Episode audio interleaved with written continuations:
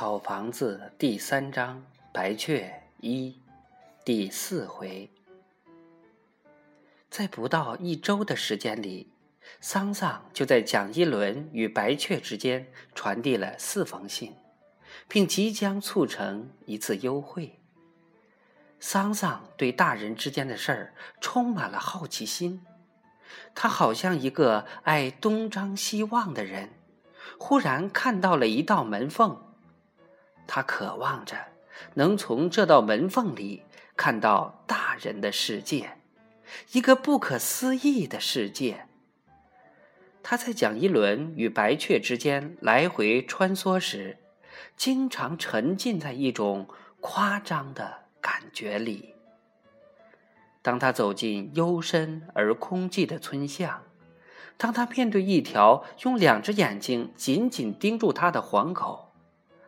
当他在黑暗里迎面遇到几个人，而装成一副游玩的样子时，他觉得他是一个机智绝顶、可以做成大事的孩子。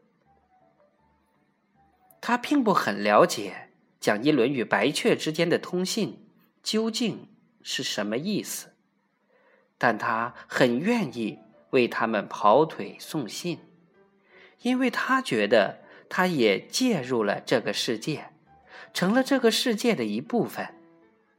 他有了一种拿了入场券，穿过熙熙攘攘的人群，而提前进入了场内的优越感与得意。